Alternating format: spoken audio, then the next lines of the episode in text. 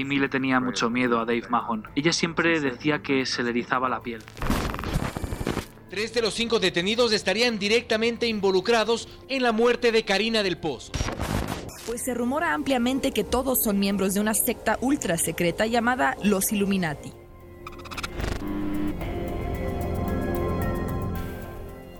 Misterio a la carta.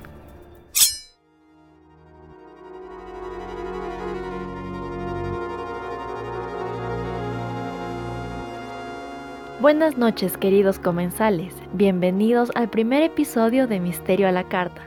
Este es un podcast que explorará diferentes casos perturbadores y extraños que han sucedido en varias partes del mundo. Hoy han venido a sentarse conmigo para descubrir todo un universo que ignoraban. Apaguen la luz, pónganse cómodos y prepárense para adentrarse y saborear lo desconocido, lo frustrante y lo desgarrador. Disfruten a continuación su menú del día. La entrada. Hola amigos, soy Camila Pérez, una aficionada de lo perturbador y decidí crear este espacio para contarles historias interesantes que he recopilado y que siempre me han llamado la atención. Y bueno, les cuento, la manera en la que manejaremos este podcast es la siguiente tendremos la entrada, que es esta, en la que nos familiarizaremos unos con otros, ya saben, nos tomamos un traguito, nos hacemos amiguis y charlamos un rato de la vida. Después tenemos el segmento que se llama el plato principal, que es en realidad lo bueno de este programa, es el condumio, es para lo que vinieron. El plato principal será un caso central que trataremos a profundidad. Hoy, por ejemplo, veremos la desaparición de Amy Fitzpatrick, que es un caso que me tiene loca desde hace más de seis años porque tiene tantas cosas tan extrañas que en verdad parece inventado, no parece que es de la vida real. Pero bueno, ya les contaré más adelante sobre eso. Y finalmente, de postre, tendremos teorías referentes a esta desaparición. Este segmento variará dependiendo del asunto. Si el caso está resuelto, pues en el postre les contaré cómo fue resuelto y toda esa información densa. Pero como Amy Fitzpatrick sigue sin ser hallada, pues veremos algunas opciones de lo que se cree que le ocurrió.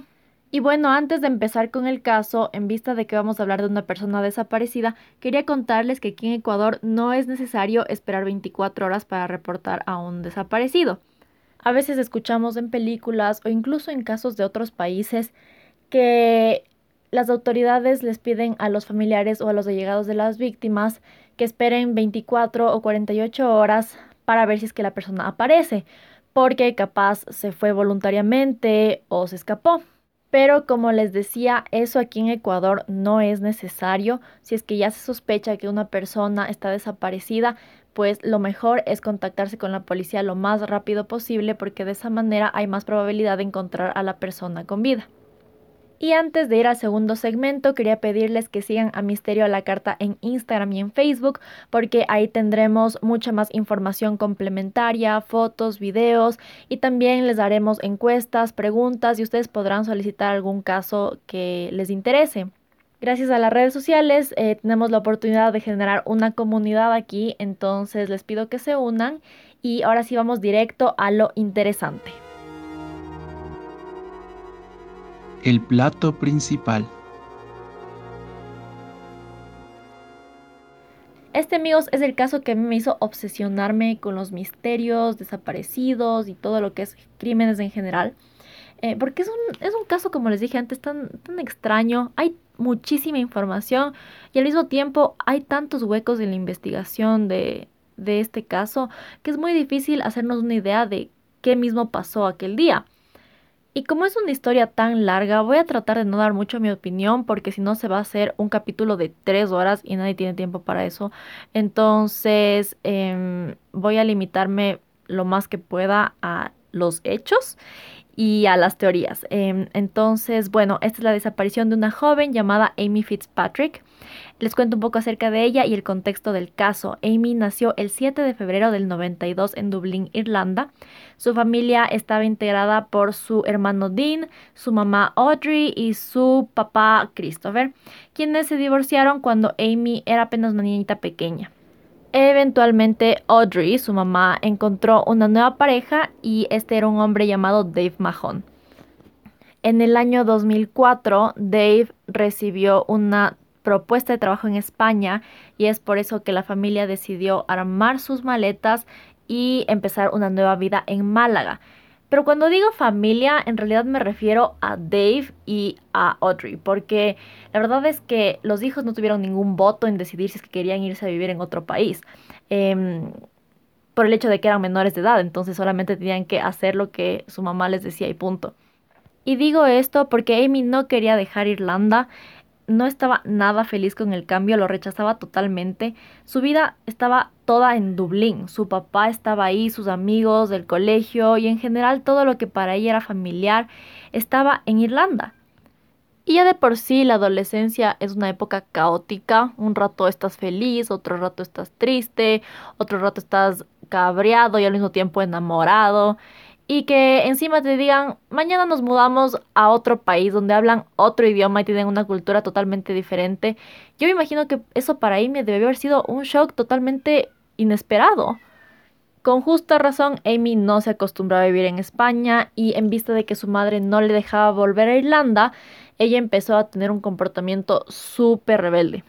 Sus calificaciones estaban pésimo, no le importaba ya su educación y hubo un rato que ya incluso solo dejó de asistir al colegio del todo. Y yo creo que esto era un reflejo de lo mal que le estaba pasando en su casa. Sus amigos del colegio y los padres de sus amigos se preocupaban full por ella porque decían que se veía desnutrida, que parecía sucia, o sea, parecía una persona indigente, en verdad parecía una persona sin hogar. Y un dato interesante es que su tía ofreció a las autoridades después de que Amy desapareciera su diario y ahí se encontraban unas entradas muy muy tristes. Ella narraba que buscaba comida en los basureros, que no se había bañado por dos años y cosas así bastante perturbadoras em, que desde mi punto de vista eso podría apuntar a una negligencia parental. Pero su mamá siempre ha dicho que eso no era así, que siempre tenían comida y sitio para Amy en su casa, pero que ella como estaba tan enojada de tener que vivir en España, no quería saber nada de ellos, nada de nada, y por eso llevaba ese estilo de vida. Les dije que no iba a dar mucho mi opinión en este capítulo, pero sí quisiera añadir que a mí esto me parece extraño. O sea, si tienes unos padres responsables que se preocupan por ti, no te dejan solamente llevar una vida de vagabundo. Y yo entiendo que allá tienen otra cultura y que cada dinámica familiar es diferente, pero no sé, o sea, a mí me parece que si tus papás se preocupan por ti, no te van a dejar que ibas en la calle y que comas de los basureros. O sea, van a tratar de ayudarte y crear un ambiente en el que te sientas segura pero aparentemente esta no es la situación en la que estaba viviendo Amy. De hecho, me parece que su vida familiar era bastante tóxica. Capaz por eso es que ella no se sentía cómoda en su casa, tenía una mala, mala relación con su padrastro Dave, e incluso ella decía que el hombre hacía que se le erice la piel, y es por eso que generalmente no pasaba tiempo ahí. Y a mí me parece interesante esta elección de palabras que ella usaba, que se le erice la piel no sé si es que a ustedes les ha pasado, pero eso es un sentimiento bastante fuerte. O sea, no es como que, ay, me cae mal esta persona, se me eriza la piel. No, es como que sientes eso cuando la persona en verdad no es buena. Y por eso a mí este Dave me da pésima vibra, si le soy franquísima. Pero bueno, volvamos a la historia. Se dice que Amy dormía a menudo en casa de sus amigos, conocidos, y que incluso una vez durmió en un campo, en un jardín X ahí, porque en verdad prefería cualquier cosa a tener que volver a su casa. Y yo digo, ¿qué tan malo debe estar tu casa para que prefieras dormir en un campo al aire libre a tener que volver? O sea, nadie duerme en un jardín si es que no tiene que hacerlo. Y es por todo esto que Amy estaba viviendo que ella decidió pasar las festividades del fin de año de 2007 con la familia de su amiga Ashley. Eh, ella vivía bastante cerca de su casa en una urbanización. Ambas estuvieron juntas el 31 cuidando al hermanito de Ashley y el día siguiente, el primero de enero de 2008, decidieron todos salir a pasear. Incluso la mamá de Ashley estuvo con ellas durante todo el día. Y aproximadamente a las 10 de la noche fue cuando Amy decidió que ya era hora de regresar a su casa porque no había visto a su familia en un par de días y no les había deseado feliz año. Entonces ya era hora de regresar. Tristemente, esa fue la última vez que supieron algo de Amy. Dos días después, el 3 de enero, la mamá y el padrastro de Amy denunciaron a la policía la desaparición y ellos justificaron esta demora en denunciar con la excusa de que era normal para Amy no dormir en su casa y desaparecer por largos, largos periodos de tiempo. Pero después de hablar con sus conocidos y amigos, se dieron cuenta que en realidad no estaba en ninguna parte y que algo le pudo haber pasado. Y sí puede tener sentido porque en verdad Amy nunca estaba en su casa, pero la verdad es que no fueron ellos los que se dieron cuenta que Amy estaba desaparecida y ya les voy a contar un poquito más de eso adelante. Pero yo en este punto dudo siquiera de que hayan llamado a sus amigos a preguntar si es que Amy estaba bien. A este punto tienen a la policía española y también a la irlandesa trabajando en el caso. La policía irlandesa tenía la hipótesis de que Amy se había ido voluntariamente, que se había largado, que no quería saber nada de nadie y obviamente tenían los antecedentes de que Amy no quería vivir en España, que detestaba estar ahí, que quería volver a Irlanda. Y aparte de eso, un carro de un vecino que Amy sabía utilizar sin autorización desapareció. Entonces tenían la idea de que posiblemente se cogió el carro y se fue. Pero esta pista no llegó a nada porque nunca encontraron el carro y fue una pista que en verdad no sirvió de nada. Pero por otro lado estaba la policía española que contradecía totalmente esta línea de investigación porque ellos decían que Amy no se había llevado ninguna de sus pertenencias ni documentos. Entonces, que si es que ella se hubiese querido ir, obviamente se hubiese llevado algo al menos. Hay que tomar en cuenta que no estamos hablando de una niña de 5 o 10 años, ¿no? Esta es una persona de 15 años que seguramente sabía que para viajar a otro país necesitas documentación, no puedes solamente irte. Y es debido a esto que se empezó a ver este caso a través de los ojos de un posible secuestro. Lamentablemente ningún secuestrador se comunicó para pedir un rescate y es por eso que las autoridades comenzaron a intuir que algo grave le pasó a Amy la última noche en que la vieron. Unos días después, el 10 de enero de 2008, se inició una búsqueda en los alrededores de donde se vio a Amy por última vez, Hubo mucha gente, hubo 250 agentes de policía, también tenían unos perros de búsqueda e incluso tenían un helicóptero, pero no se encontró ningún rastro de Amy en esta zona. Al mismo tiempo se estaba llevando también a cabo una investigación a su círculo cercano, obviamente a su familia, a sus amigos, y hablaron con Ashley, quien les contó que Amy sabía coger un camino a su casa, un atajo, que era bastante tenebroso, era miedoso, no estaba bien iluminado y parecía peligroso. Eh, quisiera que puedan verlo, es literal un camino de tierra que parece que ni siquiera está construido, o sea, parece solamente como un camino X ahí.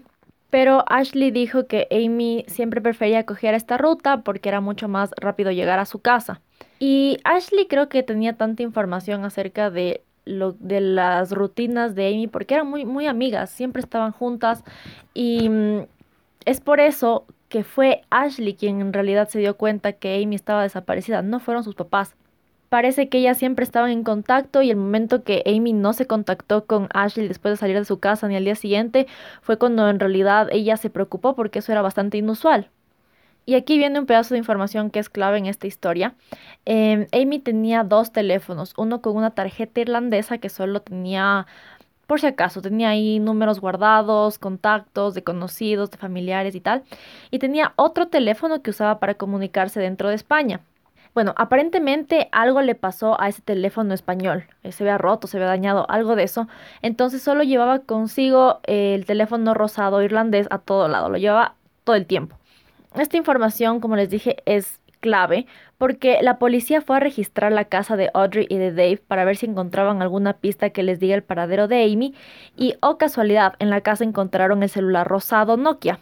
Esto llamó la atención porque la mamá de Ashley y Ashley están 100% seguras de que Amy tenía el teléfono el día que desapareció y es sospechoso de que de la nada apareció en la casa de Audrey y de Dave cuando ellos dijeron que Amy nunca volvió a su casa, que nunca estuvo ahí de vuelta. Honestamente yo no veo una razón por la cual Ashley y su mamá Debbie mentirían acerca de esta información. Desde mi parecer eran las únicas personas que se preocupaban de Amy ahí en España. Y hay que recalcar que Amy no estuvo con estas personas cinco minutitos, ah, para que capaz no se dieron cuenta si es que era el teléfono, no, no, estuvo con ellas dos días enteros. Entonces, obviamente, ellas están muy, muy seguras que tenía el teléfono rosado esos días. Y Pam, de la nada, aparece en su casa el teléfono, cuando se supone que nunca regresó. No sé, a mí eso me huele a gato encerrado, no sé ustedes. Y obviamente a la policía también le olía a gato encerrado y es por eso que a partir de aquí empezaron a sospechar que tal vez Amy sí volvió a su casa y fue ahí donde algo malo le pasó. Registraron toda la propiedad, pero al final no encontraron absolutamente nada que pudiera inculpar a su familia. Hay un dato importante y es que la noche que desapareció Amy le pidió a Debbie, la mamá de Ashley, que le preste por favor su teléfono porque el de ella estaba dañado, como les mencioné antes, y necesitaba hacer una llamada. Según algunas fuentes se dice que llamó a su mamá, pero Audrey dice que eso no pasó, que ya nunca se contactó con Amy esa noche. Y en realidad no se conoce con quién habló esa noche, capaz sí fue con su madre y ella está mintiendo, pero en realidad no podemos estar seguros y personalmente yo creo que este dato es clave para saber qué le pasó a Amy. Esta persona con la que habló posiblemente fue la última persona que se comunicó con ella. Entonces yo creo que podría saber algo em, acerca de la desaparición de, de Amy. Y así como este hueco en la investigación, hay muchas otras cosas que no se conoce del caso. No se sabe qué había en el celular rosado de Amy, qué se encontró en la casa de Davy Audrey. Supongo que varios de esos datos no se ha revelado al público por temas de confidencialidad de parte de la policía. La verdad es que no estoy segura, no pretendo saber nada de ese aspecto porque no tengo idea, la verdad. Pero lo que sí me llama la atención es que las notas de los medios en este caso son bastante repetitivas, no se indaga a profundidad y es muy frustrante para uno como audiencia que quiere conocer y se topa con tanta información inconsistente. Un medio dice que tal cosa pasó esta fecha y otro dice que no, que en realidad este acontecimiento pasó esta otra fecha. Entonces, te quedas en las mismas. No sabes qué pasó, qué no pasó y se pierde mucha credibilidad eh, en los medios de comunicación con respecto a la cobertura de este, de este caso. Por eso creo que me ha costado tanto investigar y formar una línea de tiempo adecuada de este caso. Y por otro lado, algo que sí tomé en cuenta es que hay un kilo de información del antes, del contexto, de cómo era su vida, cómo era su familia, qué le pasaba a Amy. También hay un montón de información del después. Y ya, ya les voy a contar porque eso sí que está demente también. Pero de el asunto central, que es la desaparición, de la investigación, hay tantas cosas que faltan, hay tanta información que solo no existe. Entonces es difícil en realidad hacerse una idea de qué le pasó a Amy si es que no tenemos todas las piezas en orden, ni siquiera tenemos las piezas, peor en orden, o sea, es un desastre. Y esta es solo una precisión mía, pero yo creo que esto sucedió, este desorden, este caos en la investigación, es porque estaba la policía española y la irlandesa trabajando al mismo tiempo y no se ponían de acuerdo. Entonces yo creo que eso es un indicio de por qué había tantas cosas que, no cuadraban en, este caso, en, esta línea de, de investigación pero obviamente de eso no puedo estar segura, solo es lo que yo creo, eh, así que sigamos con, con la historia.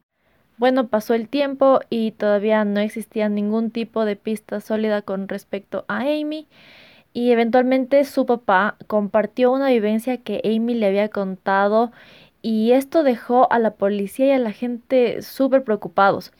Eh, él dijo que Amy le tenía muchísimo miedo a Dave. No era solo que le caía mal, ¿se acuerdan cuando les dije que cuando dices que alguien hace que se te la piel. No es como que, ay, me cae malito, no, es una, es una sensación penetrante, es algo fuerte.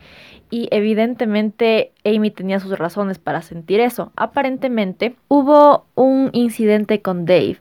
A continuación escucharán una versión traducida de una entrevista que le hizo el equipo de investigación de la Sexta al papá de Amy, Christopher Fitzpatrick.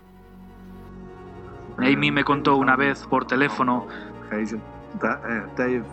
que Dave y un amigo suyo intentaron entrar en el baño golpeando la puerta con un martillo, estando ella dentro en ropa interior. Yo asumo que después de eso la pobrecita debe haber estado aterrorizada. Pero bueno, la cuestión es que esta información generó que se ponga mucha más sospecha sobre Dave en, el, en este caso, en este asunto, porque esto es, es una situación bastante grave que vivió Amy. Pero pasó el tiempo y todavía no se encontraba ninguna pista para inculpar a nadie, ni a Dave ni a ninguna otra persona. Pasaron los meses y llegó agosto, ocho meses después de la desaparición de Amy, cabe recalcar, y la casa del abogado de los Fitzpatrick, quien, quien llevaba este caso, fue atracada y se robaron solamente dos pequeñas cosas. Una laptop que tenía todas las pruebas, teorías policiales, información confidencial acerca del caso de Amy y el celular rosado Nokia que ella siempre llevaba a todo lado. Hay que resaltar que este era un hombre de dinero, o sea, no era un X hijo de vecina, era un tipo que vivía con lujos, amigos, o sea, no era una casa X ahí en un sitio random, era un sitio lujoso. Y oh sorpresa, se entran a robar y solo agarran dos cositas y referentes al caso de Amy. Em, no sé ustedes, pero a mí me parece súper sospechoso. Nunca sonó la alarma y el abogado se demoró algunos días en reportar el robo. Entonces ahí también hay gato encerrado. Ya hay dos gatos encerrados en esta situación y no me gusta, no me gusta. El tiempo siguió pasando y dos años después, en el 2010, Dean, el hermano de Amy, decidió volver a Irlanda para vivir con su papá. Y en el 2012, Audrey y Dave también regresaron a su país natal porque en los negocios no les estaba yendo nada bien y aparte se habían gastado todos sus ahorros en tratar de encontrar a Amy. Habían contratado detectives privados y también habían puesto una recompensa de un millón de euros que también les trajo bastantes problemas de esa recompensa porque recibían un montón de llamadas dando información falsa que eran a la final pistas que no llevaban a ningún sitio y más hacían que la policía y todo el mundo pierda su tiempo. Por un tiempo hubo la teoría de que Amy había sido asesinada por un famoso sicario irlandés, bueno, sicario mafioso irlandés, algo así. Eh, pero eso se comprobó que no era verdad porque el hombre no estaba en España en aquel tiempo. Y por otro lado, también eh, recibieron llamadas de gente que decía que sabía dónde estaba Amy. Una persona que decían que tenía acento africano llamó a decir que sabía que Amy había sido secuestrada y que estaba en Madrid, pero que la policía no sabía. Y eh, cosas así que yo creo que le daban a la familia una esperanza falsa de encontrar a Amy. Y me parece muy triste eso, me parece muy triste que ellos de verdad esperaban conseguir una información fidedigna, pero a la final solamente se encontraban con muros que impedían que la investigación para encontrar a Amy siga adelante. Y bueno, ahora si necesitan un respiro, pónganle pausa, vayan a tomarse su tecito, traigan unas galletitas, porque se viene la parte de la historia que hace que este caso sea bastante particular y bastante, ¿cuál es la palabra? Mm, perturbador siempre uso la palabra perturbador porque todos estos casos y todas estas historias son perturbadoras. No hay otra palabra para describirlas. En mayo de 2013, eh, no les puedo decir exactamente en qué fecha porque algunos medios dicen que fue el 30, otros el 26, otros del 25, así que solamente lo voy a dejar como a finales de mayo del 2013. Dean Fitzpatrick, el hermano de Amy, fue encontrado apuñalado en las afueras de la casa de su mamá. Lo trasladaron lo más rápido posible al hospital, pero lamentablemente falleció. Y esto me da muchísima pena porque Dean tenía un hijito bebé y esta situación es muy muy trágica para toda su familia. Ya de por sí tenían una hija desaparecida hace algunos años y ahora tienen que lidiar con esta otra situación que debió haber sido traumático para todas las personas involucradas. Un hombre fue arrestado por el homicidio de Dean, pero lo dejaron ir después de poco tiempo porque nunca se pudo comprobar que tenía nada que ver con el asunto. Eh, incluso no se sabe quién era esta persona, o sea, era de verdad una persona random ahí que no tenía nada que ver con esto. Eh, pero luego de un par de días se arrestó a otra persona sospechosa y adivinen quién era. Sí, el degenerado del padrastro Dave. Así como lo escuchan, o sea, siempre supe que era un raro y esto lo confirma obviamente. Y si ya pensaban que esta historia estaba rara, ahora se pone aún peor. Resulta que días antes del asesinato de Dean, él y su padrastro estaban en el gimnasio y Dean cogió una botella de agua que Dave había dejado ahí. Y por alguna extraña razón, esto a Dave lo demenció, pero así otro nivel. No sé, capaz no le gustaba que cojan sus cosas, no, no tengo idea ya, pero algunas fuentes mencionan que pasó todo el día muy enojado, pero súper, súper enojado, que incluso se embriagó de lo enojado que estaba. O sea, en verdad la perdió, perdió la cordura por este incidente, lo cual es, bastante extraño. Y a partir de aquí hay dos versiones de lo que ocurrió. Dave estaba con un par de sus amigos en su casa y Dean fue a verlo para conversar, para tratar de solucionar el problema que habían tenido en el gimnasio. Y es aquí donde Dave dice que su hijastro estaba bastante alterado y que sacó un cuchillo de su pantalón. Y obviamente Dave se asustó y trató de quitarle a la fuerza el cuchillo. Y después Dean solamente decidió irse. Y ya cuando estaba afuera, Dave describió que salió para enseñarle el cuchillo. Literal dijo eso, dijo que salió para enseñarle el cuchillo y que Dean corrió hacia él y básicamente se apuñaló solo. O sea, ¿qué? Yo sé que es difícil tratar de hacerse una idea visual de cómo pasó esto cuando solamente lo estoy describiendo con palabras, pero solo imagínense que yo estoy sosteniendo un cuchillo a la altura de mi estómago más o menos. Y estoy saliendo, yo soy Dave, saliendo para mostrarle el cuchillo a Dean. Y mientras estoy sosteniendo el cuchillo, enfrente de mí, viene Dean y se aloca y corre hacia mí y se acuchilla solo. ¿Les parece que eso tiene sentido? Porque para mí eso no tiene nada de sentido. Ahora, recuerden que había otras dos personas dentro de la casa, los amigos de Dave, y ellos dicen que si bien Dean llegó bastante molesto, jamás sacó ningún cuchillo. Y que apenas la situación se empezó a poner media feita, le pidieron que por favor se vaya a Dean y él aceptó y solo salió de la casa. Y apenas Dean salió, Dave lo siguió y les dijo a sus amigos que tenía que hablar con él urgente. Lo siguiente que vieron fue a Dave entrar unos momentos después, ensangrentado y con el cuchillo en la mano. Ese rato Dave les dijo que tienen que salir de ahí, entonces cogieron sus cosas, se metieron en un carro y se fueron a manejar por horas por ahí.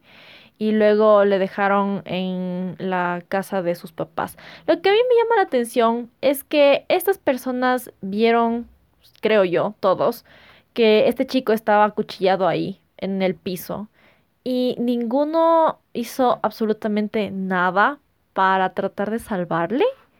Entonces, eso dice mucho del tipo de gente con la que estamos lidiando este momento. O sea, no estamos lidiando personalmente, pero estamos lidiando en esta historia tan loca. Bueno, por suerte, este hombrecito fue arrestado por el asesinato de Dean, pero él siempre mantuvo la historia de que por poco Dean se apuñaló solo, que él solo estaba sosteniendo el cuchillo y que Dean corrió hacia él, lo cual como les dije me parece ilógico y totalmente increíble. Eh, pero bueno, a la final no se podía comprobar ninguna versión, entonces Dave fue condenado por acuchillar a Dean, más no por matarlo, lo que obviamente implica una sentencia más corta que consistió en solamente siete años de prisión. Ay, amigos, es que esta historia sí que me altera, me altera bastante. ¿Cómo? Imagínense, solo siete años por matar al hijastro. Siete años. O sea, ¿qué? Pero bueno, ya, solo continuemos. Durante este proceso la gente pensaba que la mamá de los hermanos Fitzpatrick, esta señora Audrey, iba a estar devastada y obviamente dejaría a, este, este señor Dave. Pero eso no ocurrió. Eh, ella siempre lo apoyó, siempre le creyó que lo que ocurrió con Dean fue un accidente, que fue en defensa propia y toda esa vaina. Y a mí me parece que eso es una traición de esta señora a sus hijos, honestamente. Lo peor es que unos meses después de que a este señor lo condenaron a prisión, se casaron. O sea, mm, mataste a mi hijo, no importa, casémonos. ¿Quién le hace eso? O sea, en verdad, ¿quién hace eso? Díganme ustedes qué clase de mamá se casa con el tipo que mató a su hijo, porque yo no entiendo. Esta historia ya me altera, ya me río mejor para no llorar, porque no entiendo cómo pasan estas cosas en el mundo, no entiendo.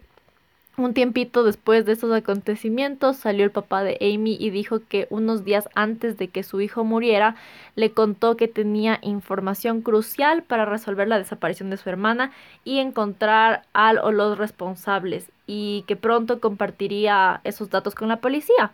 Y adivinen qué, ¡pam! Unos días después, muerto. ¿Qué motivo tenía Dave Mahon para acabar con la vida de su hijo. Tal vez Dean sabía algo que Dave Mahon no quería que revelara, no lo sé. ¿Algo relacionado con la desaparición de Amy? Sí, sí, es una posibilidad.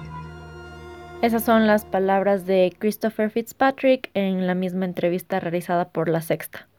Entonces, si ven que aquí hay muchas cosas que no cuadran en este caso, hay muchas cosas tránfugas que no tienen explicación, que creo yo impiden que la policía encuentre o sepa qué le pasó a Amy. Han pasado ya 12 años desde la desaparición de esta chiquilla Amy y no se conoce más sobre el caso. No hay nuevas pistas ni nada por el estilo. El caso sigue abierto, pero nadie la está buscando activamente porque no hay nuevos indicios, no hay absolutamente nada de dónde agarrarse para continuar. Audrey está segura que su hija ya no está con vida y lo único que ella en realidad busca ahorita es tener un acta de función para poder seguir adelante. Esta señora ha desarrollado un montón de problemas mentales a partir de estas situaciones que le ha tocado vivir. Tiene ataques de pánico constantemente. Ni siquiera pudo asistir al entierro de su hijo Dean porque los ataques de pánico no, no, no le permitían. Y la verdad es que creo que perder a dos hijos debe ser una cosa terrible, o sea, lo peor que te puede pasar. Igual para el padre de Amy debe ser muy muy duro. Él sigue buscándola, no se ha dado por vencido. Eh, él junto con su hermana, o sea, la tía de Amy, siguen tratando de difundir la historia para capaz encontrar a alguien que sepa algo, así sea un mínimo de información que ayude a, a resolver este caso. Hasta aquí es toda la información de la historia de Amy Fitzpatrick y a continuación vamos a ir al tercer y último segmento que es el postre en donde les hablaré más de las teorías que hay alrededor de este caso y qué es lo que cree la gente que le ocurrió a Amy aquella noche.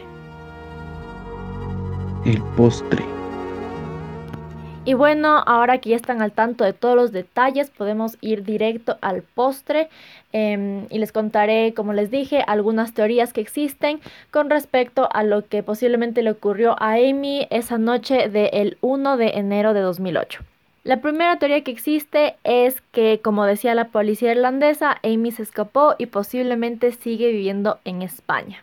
Yo personalmente no creo mucho esta teoría, si es que a lo que se refiere es que Amy está viviendo voluntariamente en España, porque ella odiaba estar ahí y lo primero que creo que ella haría, si es que se escapara, eh, fuera volver a Irlanda, pero no hay ningún tipo de registro de que ella haya salido de, del país. Entonces, si bien Amy posiblemente sigue en España, no creo que sea de, de manera voluntaria y no creo que solamente esté ahí viviendo su vida como si nada en Madrid. O sea, no, no, no me parece que eso suena real.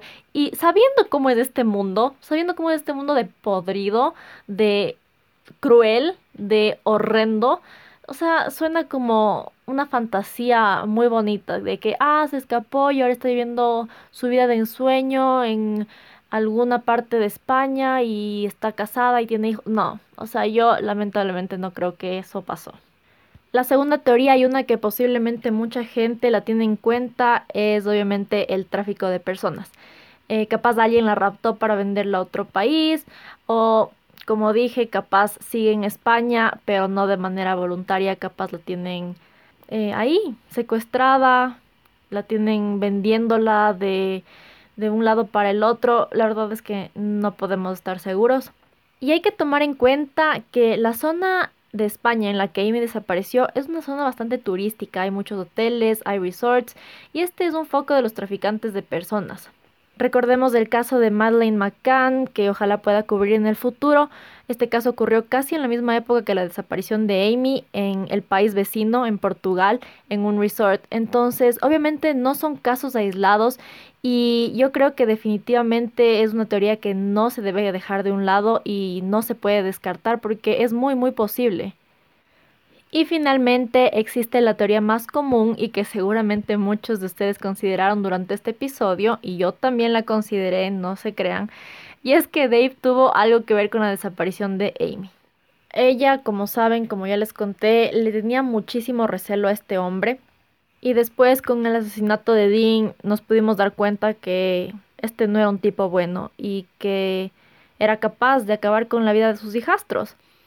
Como les he dicho mil veces en este episodio, hay muchas inconsistencias en este caso. Eh, es muy extraño el robo de las cosas en la casa del abogado y el hecho de que Dave apuñaló a Dean justo antes de que él revelara información clave sobre Amy. Eh, hay, hay muchos gatos encerrados aquí, no, no hay solo uno, hay miles. Entonces, eh, sí me deja con la sospecha de que este hombre posiblemente tuvo algo que ver con la desaparición de Amy.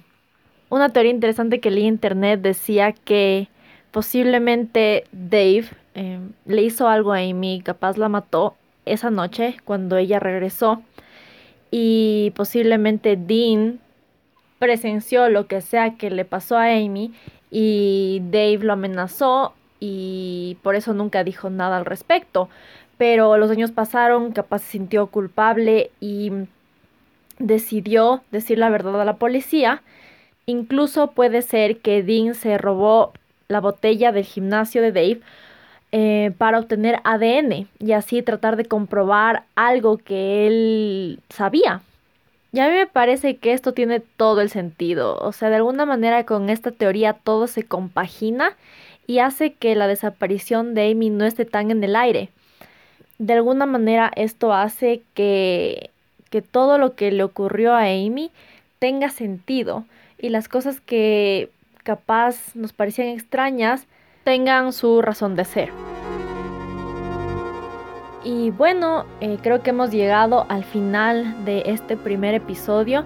Espero que les haya parecido interesante. Yo sé que posiblemente este, este capítulo sea un poco pesado de escuchar porque hay muchísima información.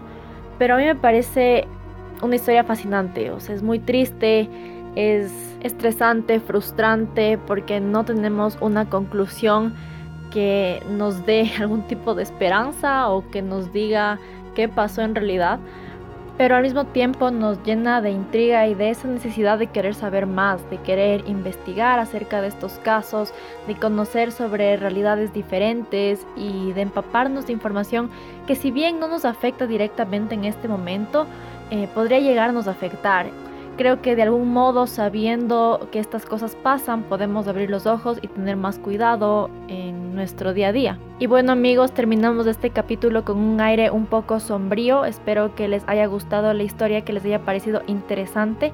Mi nombre es Camila Pérez y nos vemos la próxima semana con un menú totalmente renovado que seguramente nos dará mal el estómago porque eso es lo que pasa con estas historias. Y antes de terminar quería dar un agradecimiento especial a mi amiga Cintia porque me ayudó con el nombre del programa y también con muchas ideas más para que este espacio pueda ser posible. Y finalmente otro agradecimiento a mis amigos Andy Calero y Nikita Benalcázar que me prestaron sus voces para las cortinas del programa y también quiero agradecerles a todos ustedes por escuchar. Cuídense, protéjanse, protejan a sus hijos si es que tienen porque son los más vulnerables y nos vemos pronto. Ha sido un gusto compartir con ustedes en esta velada y les deseo una muy buena semana. Nos vemos el próximo sábado aquí en Misterio a la Carta.